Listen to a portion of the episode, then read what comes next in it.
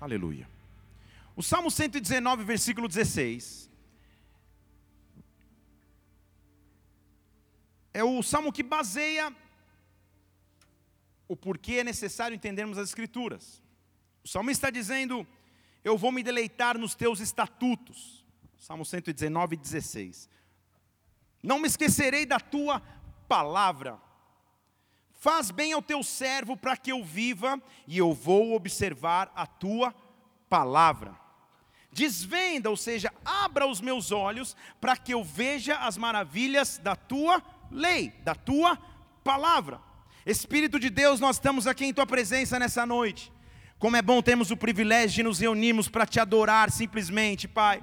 Como é bom ver que é na união que o Senhor derrama a bênção que é na união que o Senhor derrama o teu óleo. Nós estamos aqui como tua igreja reunida e constituída, como tua noiva, declarando nosso amor por ti, declarando nossa entrega a ti. Por isso, nesta hora, meu Deus, vem neste lugar manifestar a tua glória, vem sobre nós derramar de Sua presença, vem com o penhor e o derramar do teu Santo Espírito, nos marca de forma definitiva. Visita-nos, Pai, visita-nos com teu sobrenatural, visita-nos com a tua glória, neutraliza que seria contrário ao teu agir e mover, e dá ordem aos teus anjos para que passeiem nesta casa, Senhor, que o teu reino possa vir neste local, que a tua vontade aconteça agora na terra, como já aconteceu no céu. Nós, como igreja, te adoramos, nós, como igreja, reconhecemos tua majestade, aplaudindo o teu nome que é grande, que é poderoso. Aleluia! Aleluia! Talvez um dos livros mais ricos de toda a Bíblia e é difícil ter essa, é, essa balança para mensurar adequadamente, mas é um livro riquíssimo. Porque não é simplesmente um livro, é uma, é uma união, ou o termo mais lindo, uma compilação de poesias e cânticos. Salmos. Em hebraico, salmo significa um livro de louvores. Em grego, salmo significa poesias para serem acompanhadas por um instrumento musical. Daí então nasce-se a expressão de salmodiar. Sempre que você fala poeticamente a Deus, ou sempre que você é, entoa cânticos a Deus, você está salmodiando. Não diz respeito só à sua afinação ou total ausência de afinação, diz respeito ao que o teu coração diz a Deus. Então todos nós somos chamados para salmodiar. Todos nós somos chamados para proferir com cânticos ou palavras a nossa gratidão a Ele. É um livro que, que reúne muitas informações a respeito do que Deus é para cada um de nós. É um livro que reúne circunstâncias inúmeras que o homem tem que atravessar, que o ser humano tem que viver. E é tão interessante que o controle, obviamente, absoluto de Deus, que o que eu sei foi que ele me direcionou a estudar os salmos, mas não pense você que eu já tenho um cronograma e uma planilha que eu sei todo o salmo de todas as semanas. Não. Normalmente, ao término de cada, de cada pregação, ao chegar em casa ou no carro, é como se Deus me sussurrasse o número do salmo da semana seguinte. Falo, glória a Deus, pelo menos tem uma semana de, de, de planejamento.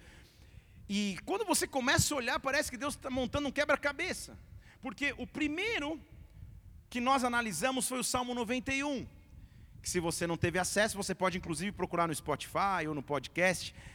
Digita lá Felipe Parente ou Bola de Neve Brasília, você vai achar. Que é um salmo de proteção. Aquele que habita no esconderijo, descansa na sombra do Deus Todo-Poderoso. Um salmo que mostra a proteção de Deus por nós. Semana passada nós vimos o Salmo 139, que mostra como os planos de Deus começaram em nossa existência antes mesmo de nosso nascimento. Então, um Deus que nos protege e um Deus que tem planos a nosso respeito. O que Deus planejaria falar conosco hoje? Que tipo de salmo ele gostaria que nós entendêssemos com mais profundidade, ou com mais riqueza, ou com melhor clareza? Abra comigo o Salmo 46.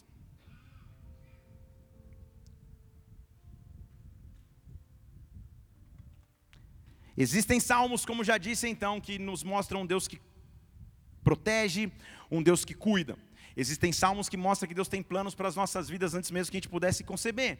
Mas também existem salmos que nos preparam para guerrear, que nos preparam para enfrentar guerras. Nesta noite, Deus veio aqui para dizer que Ele é o Deus também da guerra e Ele vai te preparar para a guerra. Assim que eu luto as minhas guerras. Seria bom se a gente combinasse e melhor ainda quando a gente não combina porque aí é o Espírito Santo realmente que agiu e a gente não combinou. Então o Espírito Santo quer mostrar a nós hoje que ele também é um Deus que se levanta para a guerra. Deixa eu falar em português mais claro: não importa a luta que venha sobre a sua vida, não importa a aflição que você tenha que enfrentar, não importa a guerra que vem em tua direção, há um Deus que se levanta por ti. Nesta hora, levante uma de suas mãos aqui, o Deus de toda a guerra, o Deus que te protege, mas não apenas protege, o Deus que te impulsiona para a guerra, visitará este lugar nesta noite.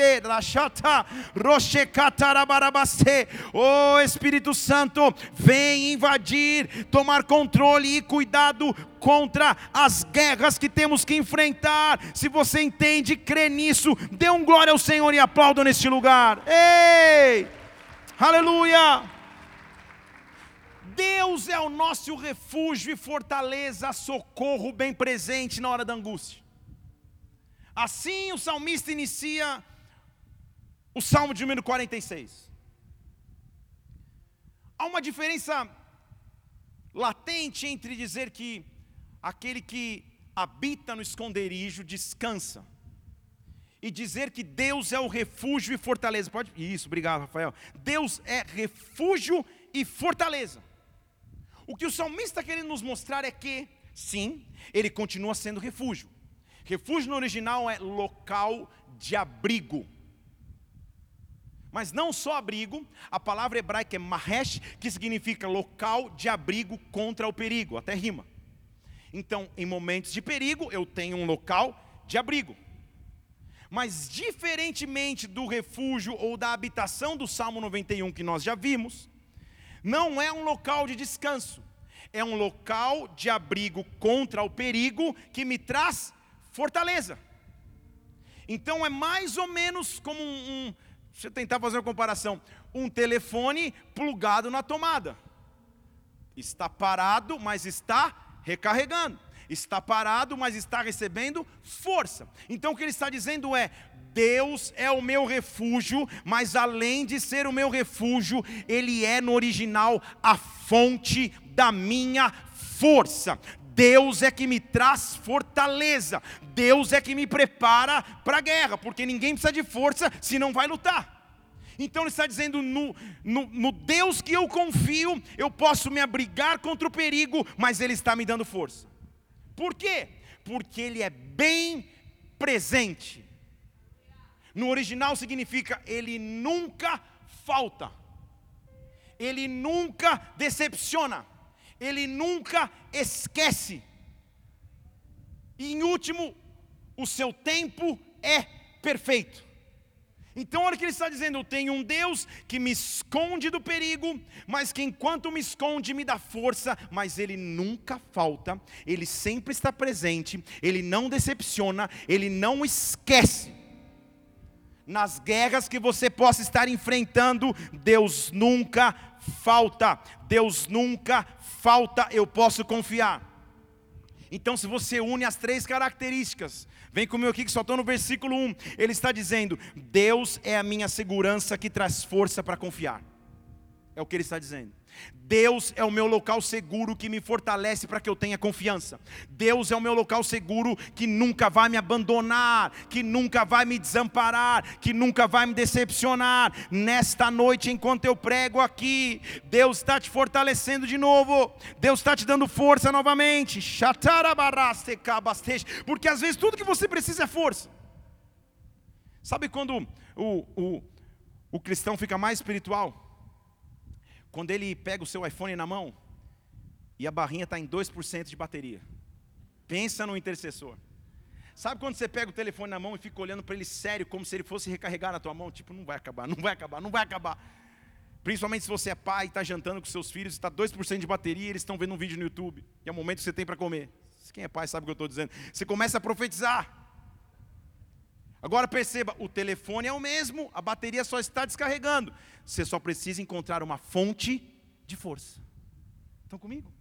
Você continua o mesmo, mas se enfraquecido estiver, você só precisa encontrar no meio do perigo um local de recarregar, um local onde a fortaleza de Deus vai se manifestar, e esse local se chama glória e presença de Deus. Esse local se chama o Deus que está bem presente, o Deus que não vai me decepcionar. Pode ser que meus amigos me decepcionem, pode ser que as pessoas mais próximas me abandonem, pode ser que eu passe por difamações, acusações, lutas, perseguições, mas eu tenho um socorro bem presente. Eu tenho um socorro bem presente. Eu tenho socorro bem presente na hora da angústia que eu descubro que o meu socorro está em Deus, que a minha fortaleza está em Deus, que o meu refúgio está em Deus. Deus vai se levantar nessa noite como o abrigo que você precisa, como a força que você precisa. Antes que eu possa continuar, pense em que área da sua vida você precisa de força.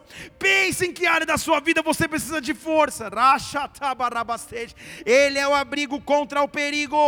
Ele é o socorro que você precisa. Receba a força de Deus nesta hora, espírito de fortaleza, força que vem de Deus, venha sobre este lugar, venha sobre este lugar. Todo cansaço físico, emocional, espiritual se rende quando a força dele chega. É, refúgio, é o que eu preciso. Na hora da angústia na hora de maior dificuldade, se eu olhar para o lado, existe um refúgio.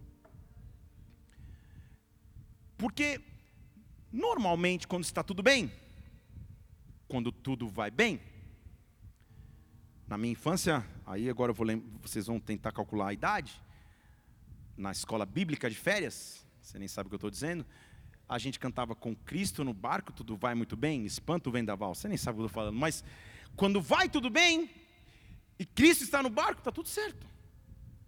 Eu não preciso de fortaleza, eu não preciso de tanta força, porque está tudo indo bem. Mas ele diz assim: é justamente para a hora da angústia, é justamente para a hora da aflição, é justamente para a hora do ataque que você precisa descobrir que há um refúgio, que há um refúgio, que há uma segurança. Em outras palavras, no meio da guerra, eu não preciso preocupar em reagir sozinho, eu não preciso preocupar em fugir sozinho, eu não preciso preocupar em me defender sozinho, eu só preciso encontrar um refúgio, porque nesse refúgio tem um carregador que diz: seja cheio de força, seja cheio de força, seja cheio de força. Deus vai te visitar com força porque Ele está presente. Aí ele diz assim: então nós não vamos temer, nós não temeremos, versículo 2 ainda que a terra se mude, ainda que os montes se joguem para o meio dos mares. Fala, meu Deus do céu, que loucura é essa aí que, que o salmista está tentando dizer? Terra se mudar, no original é ainda que o fundamento seja abalado. Angústia raiz e não Nutella é a angústia que vem para tentar abalar teus fundamentos. Você sabe o que eu estou dizendo? É quando você senta num, num, num consultório médico para ouvir o, o, diagnóstico de um exame. É quando você puxa o extrato bancário faz até o sinal da cruz, fala sangue de Jesus. É quando, é quando você recebe uma ligação que muda o teu dia. É quando uma notícia de desemprego chega. É quando falta alimento na tua dispensa. Isso vem para acabar com o fundamento. É para esta raiz que o salmista está dizendo, está falando, não é para qualquer probleminha. Eu tenho um Deus que está presente no momento que parece que o chão foi embora. Eu tenho um Deus que está presente no momento que a terra mudou. O original é como se fosse um terremoto. Quando a, quando a base mexeu, aí eu vou descobrir que eu tenho um Deus. Aí eu vou descobrir que eu tenho um Senhor. Ainda que aconteça uma grande calamidade que é o original de monte, se jogar no mar. Ainda que eu enfrente problemas que parecem maiores do que eu posso alcançar ou conceber, este é o momento que eu descubro que eu tenho um Deus presente. Este é o momento que eu descubro que eu tenho um Senhor presente na maior calamidade, nos fundamentos que se mexem. Deus vai se manifestar, Deus vai se manifestar. Eu disse que Deus vai se manifestar. Ele diz assim: ainda que as águas rujam, Versículo 3: E espumem. É o resultado literal na, na, na descrição de quando um maremoto começa a acontecer. A água rugindo e a espuma do mar se levantando. Tudo bem? Mas sabe o que, que o original disso quer dizer? Você não sabe, mas eu vou dizer antes que você pesquise. Ainda, vem comigo aqui, que nós passemos, e o original diz, por instabilidades políticas, socioeconômicas e sociais. Estão comigo? O salmista estava pregando numa época em que o povo de Israel já tinha se acostumado a enfrentar, vamos tentar numerar, cativeiro, Império Persa, Império Babilônico, Ciro o Grande, gregos, romanos. Não havia instabilidade maior do que aquele momento. É a cada momento eles estavam na mão de um opressor. Então ele está falando claramente para o povo que entendia a situação política e social que estava vivendo. Vocês estão comigo? Eles estão dizendo assim: ainda que eu confie ou desconfie dos meus governantes, eu tenho um socorro bem presente. Vocês estão comigo? Ainda que a crise bata na minha porta, ainda que o governante seja legal ou atrapalhado, isso não importa, ainda que a água ruja ou espume, ainda que eu entre em instabilidade, ainda eu não vou estar abalado, ainda eu não vou estar abalado, ainda que os montes se abalem pela sua braveza, porque a crises, as circunstâncias que vêm para derrubar montes. Estão aqui? Então ele está falando literalmente de crise. Ainda que eu esteja em crise, ainda que aparentemente os meus melhores anos sejam emocionais, sejam financeiros, sejam ministeriais, sejam relatos do passado, e hoje o que possa descrever a minha, a minha vida é crise. Pastor, está tão pesado que se digitar em crise no Google Imagens aparece a minha foto 3x4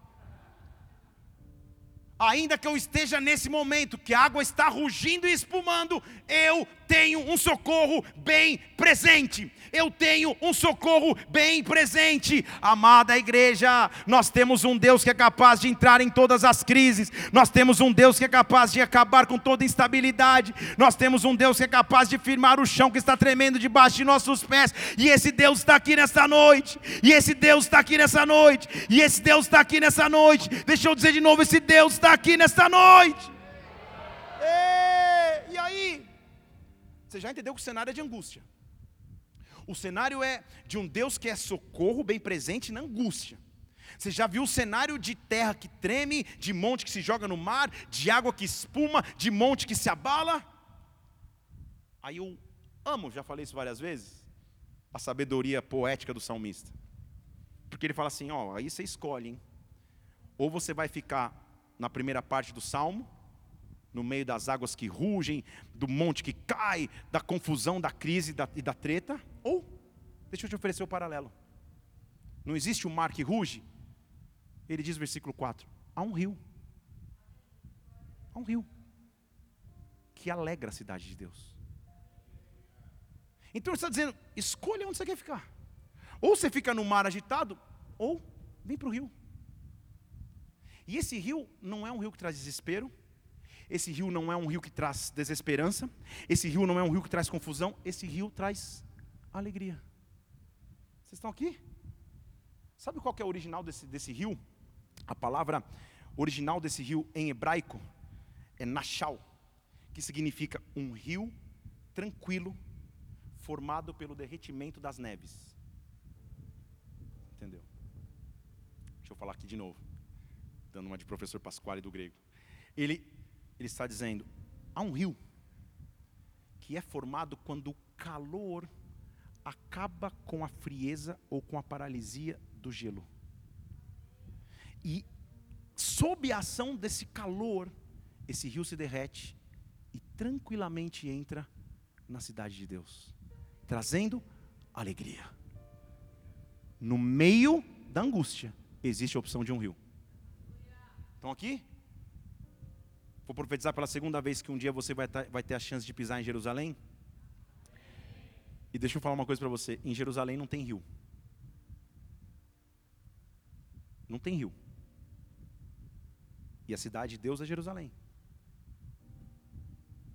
O santuário, que ele fala aí, ó, o lugar santo das moradas do Altíssimo é o templo que, que, que está em Jerusalém.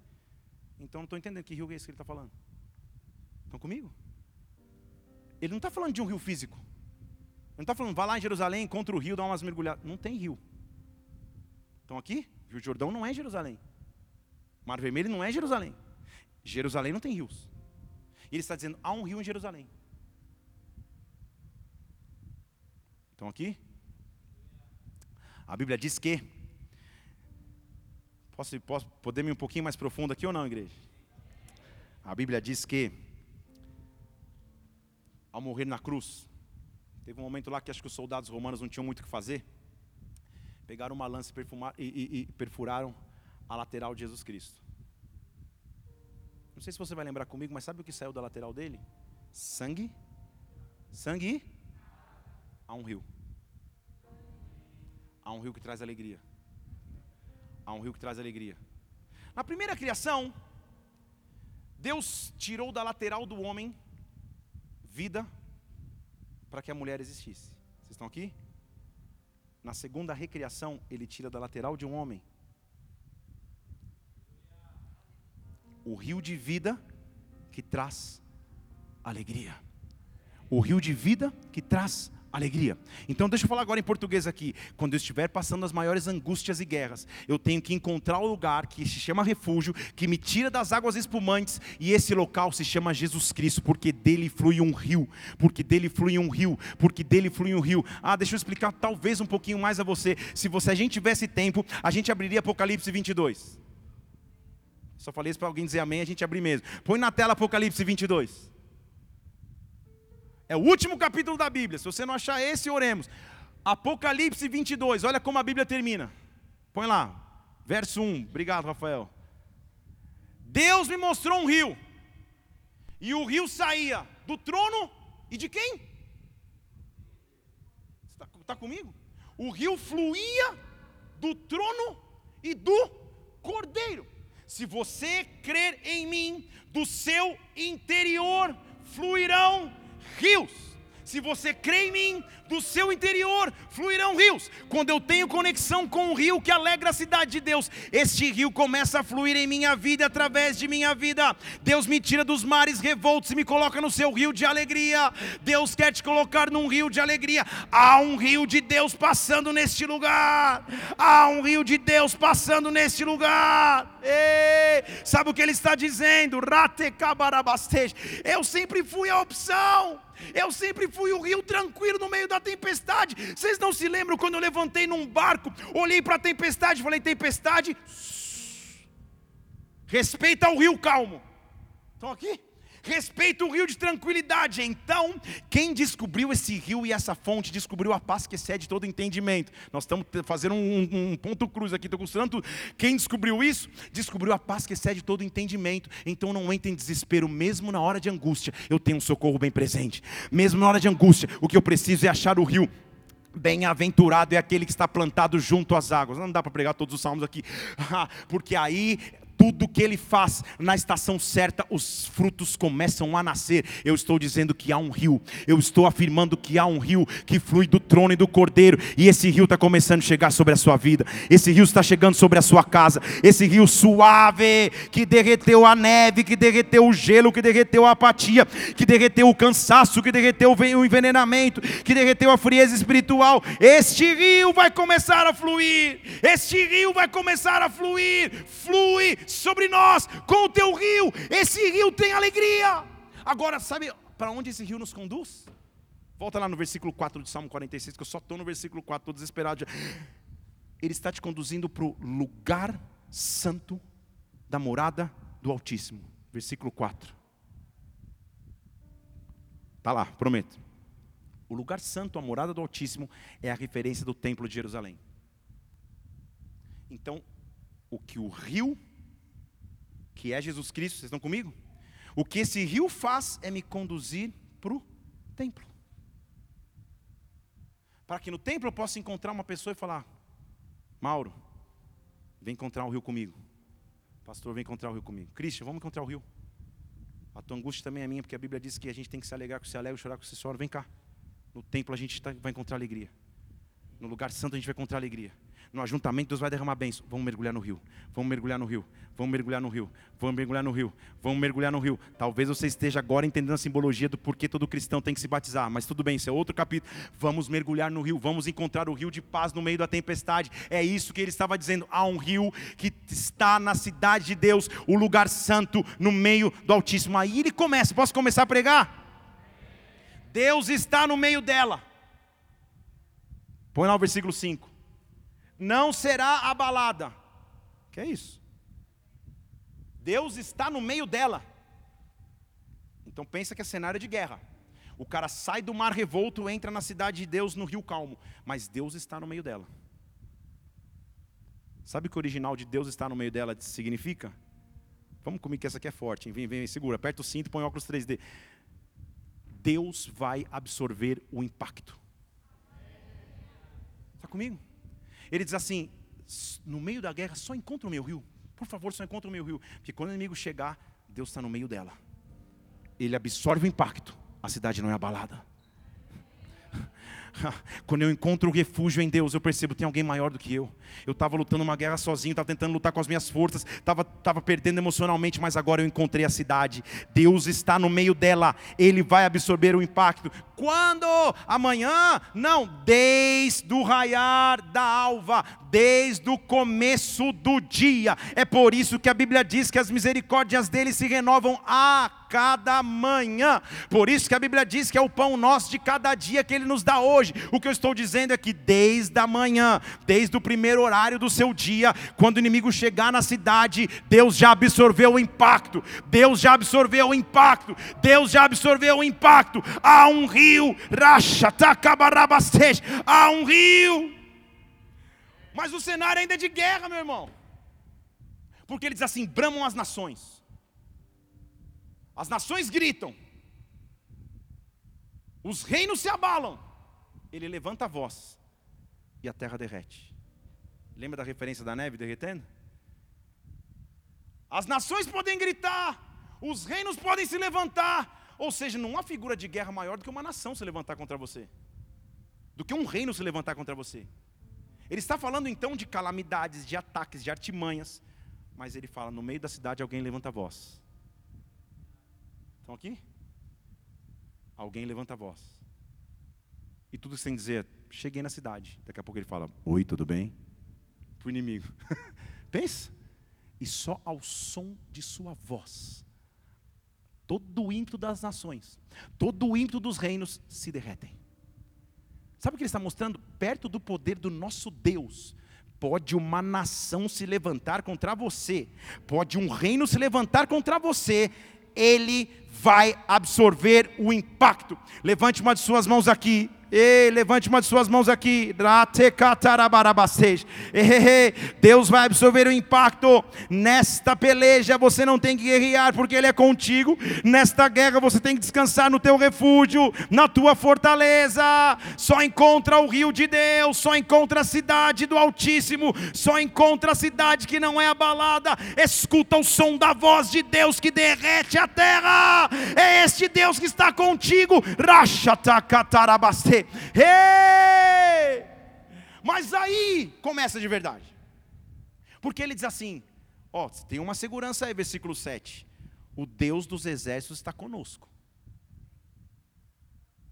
O Deus dos exércitos, o Senhor dos exércitos está conosco.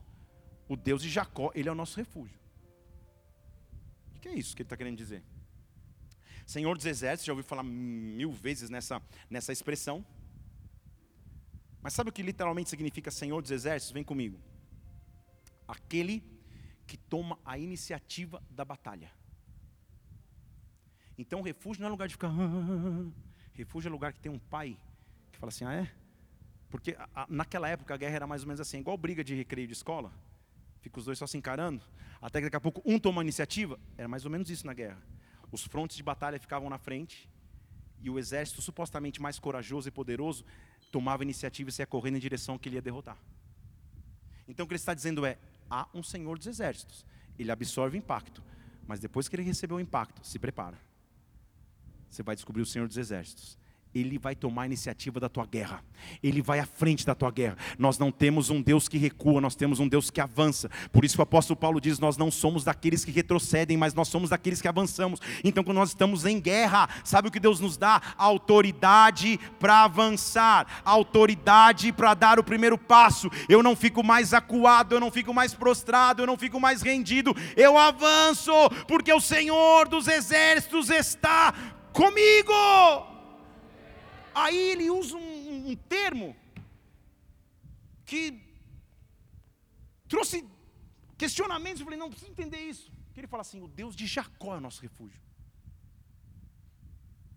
Não é tão simples assim, ou não é tão comum se mencionar o Deus de Jacó. Dá para falar o Deus de Abraão, está neste lugar, o Deus de Abraão vamos adorar. Dá, podia ser o Deus de Abraão, de Isaac. Mas ele usa o nome Jacó. Sabe o que ele está querendo mostrar? O Deus que transformou Jacó em Israel está com você. Deixa eu te dizer de novo aqui. Jacó tinha uma sentença. Jacó era um enganador. Jacó traiu a confiança de seu pai e de seu irmão. Jacó fugiu errante, trabalhou pelo seu sogro, toda aquela coisa que você conhece. Mas houve um momento que Jacó teve o seu nome transformado. E sabe o que ele está dizendo? Deus já era Deus de Jacó quando ele ainda era Jacó. Deus não é só o Deus de Israel. Vou tentar explicar de novo aqui. Quando a gente entra em guerra, a primeira coisa que acontece nos nossos corações é: mas você não. Olha quem que você foi. Olha tudo que você fez na sua vida. Você é um Jacó. Você já errou muito. Você não tem autoridade para guerrear. Sabe o que está dizendo? O Senhor dos Exércitos vai se levantar como Deus de Jacó como Deus que foi te buscar para mudar o teu nome, como Deus que foi te buscar para mudar a tua história, por isso que ele diz é o Deus de Jacó, esse Deus mesmo, o Deus que transformou Jacó, o Deus que muda sentenças, ele vai dar o primeiro passo, ele vai dar o primeiro passo. E aí, pô, Salmos é demais, já falei mil vezes. Como os caras são ricos no que eles escrevem, dá até vergonha de tentar escrever um livro. Porque, lembra que ele está falando das águas que espumam? E do rio que está tranquilo. Aí ele diz assim: o Deus, o Senhor dos exércitos está conosco. Está conosco, sabe o que significa no original? A maré virou em meu favor. Ele não está falando de água o salmo todo? De água espumante, de rio tranquilo. Ele fala, já que eu estou falando de água, deixa eu continuar nessa linguagem. Ele diz assim: se Deus está comigo, a maré que era contrária virou ao meu favor. Está falando para caras que sabiam que era navegação. Ele está dizendo: a maré virou ao meu favor. Agora a batalha pertence ao Senhor. Deus vai cuidar da minha história. Deus vai cuidar da minha história. Deus vai cuidar da minha vida. Aí, se você ler apressadamente o versículo 8, você fala: não estou entendendo, porque ele diz assim: venha contemplar as obras de Deus. Venha ver as desolações que ele tem feito na terra. Você fala: como assim? Entendi. Deus faz desolação? Que é isso aí? Fome na Angola, fome na, na, na Ceilândia, fome agora aqui que eu tenho que ir no bomba. Que desolação é essa? Como assim Deus faz desolação? Talvez essa, essa palavra não seja a melhor escolhida na tradução, porque quando a gente fala de desolação, a gente pensa em tragédia. Mas o original que ele está dizendo é assim: venha contemplar como Deus faz obras, e desolar no original é silenciar. Então ele está dizendo: venha contemplar como Deus deixou quieto o inimigo. É isso que ele está dizendo. Venha contemplar como ele trouxe o silêncio. Sabe quando você está num debate com alguém, você fala alguma coisa que deixa a pessoa sem resposta? É essa, é essa a ideia. Ele diz assim: venha contemplar como as obras de Deus são maravilhosas. Olha como a terra inteira fica em silêncio diante do poder de Deus. Olha como ele vai silenciar o inimigo. Ele não vai ter o que responder, o que argumentar, como agir. Esta é a obra do Senhor. Ele silencia, ele silencia. E sabe o que ele faz? Aí ele te explica no segundo versículo, aí você começa a entender. Ele acaba com as guerras. Silêncio. Até os confins da terra. Quebra o arco, corta a lança queima os carros no fogo. Eita, você já saía sapateando. Ele está falando de três níveis de guerra. Arcos são os ataques que você recebe à distância. Coisas distantes de você. Lança são ataques que você recebe de quem está do teu lado. Que te espeta, que te apunhala, ele quebra o arco, ele acaba com a lança. Carro é um poder muito mais forte do que o teu, mero soldado. Ele pega o poder mais forte que o teu e queima no fogo. Vocês estão comigo? Então ele está dizendo: na guerra eu vou te proteger. Eu sou o Senhor dos exércitos, fica tranquilo. O ataque que vinha de longe, eu vou quebrar. O ataque que vinha de perto, eu vou calar. E o carro que era mais poderoso que você, eu vou queimar. Fique tranquilo. Eu vou silenciar a guerra. Eu vou silenciar a guerra. Eu vou trazer harmonia no meio do ataque. Eu vou trazer paz em meio ao conflito. Eu sou um Deus de silêncio. Eu sou um Deus de silêncio. E olha como ele reforça a ideia. Ele diz assim: se eu estou trazendo silêncio, então não vai ficar reclamando. Fique quieto também, versículo 10. Fique quieto. Saiba que eu sou Deus. Eu sou exaltado nas nações. Eu sou exaltado na terra. exaltado. No original significa aquele a qual todo joelho se dobra. Ah, meu Deus. Ele está dizendo assim: fique quieto. Não precisa nem reagir, eu estou lutando por você. Eu sou o Deus da guerra. Eu sou aquele ao qual todo joelho se dobra, as nações se dobram, a terra inteira se dobra. Eu sou o Deus, que sou tua garantia no meio da guerra. Ele repete: o Senhor dos exércitos. Vou terminar aqui. O Deus que toma a dianteira na guerra, Ele mudou a maré a meu favor, Ele está conosco. Deus de Jacó é o nosso refúgio. E olha que interessante, o versículo 1 diz que ele é, o, ele é meu refúgio e fortaleza. Lembra disso? Socorro bem presente na angústia.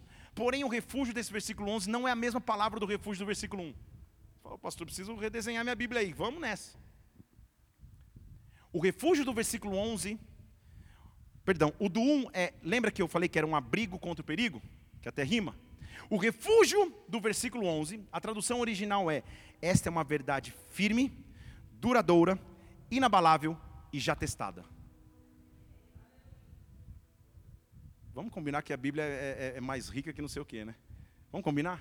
Ele diz assim: Eu comecei só dizendo que existe uma proteção contra o perigo, mas eu escrevi um salmo inteiro para dizer que no final de tudo, o que eu posso afirmar é que isso é uma verdade duradoura, inabalável e ela já foi testada, vírgula, e aprovada.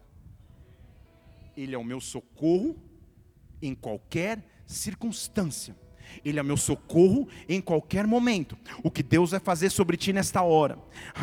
eu vejo a mão de Deus chegando para entesar o, o arco, entortar o arco das setas que vinham contra a tua direção, distante que você não podia nem fazer nada contra.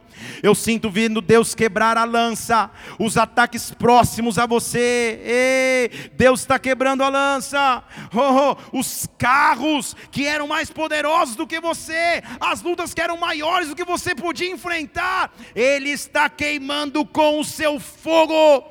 Aquetai-vos, sabei, eu sou Deus, eu sou aquele ao qual todo joelho vai se dobrar, todo joelho vai se dobrar. Aquetai-vos, Deus está no meio da cidade, o impacto vai ser absorvido por Ele, o impacto vai ser absorvido por Ele. Vai encontrar um rio de alegria, vai encontrar um rio de paz, vai encontrar um rio de, de esperança. Parece que estou secado, mas sou guardado por ti. Ele absorve o impacto. Parece. Ei! Fique em pé no seu lugar, levante suas duas mãos. Eu não sei quais são as guerras que você enfrenta. Eu não sei quais são as aflições que você enfrenta. Mas o que eu sei é que há um socorro bem presente na hora da angústia. Há um socorro bem presente na hora da angústia. Ei, parece que estou cercado, sou guardado por ti. Oh, parece. Parece que sou cercado, mas sou Declara isso. Por ti. Parece estou cercado. Nós vamos começar essa música lá do início. Vamos voltar do início dessa música. Eu quero que você declare isso. O que eu quero que você saiba é que o Senhor dos Exércitos está contigo. Em outras palavras, a maré virou a teu favor. A maré virou a teu favor. Deus te tira do rio revolto e te coloca no rio tranquilo.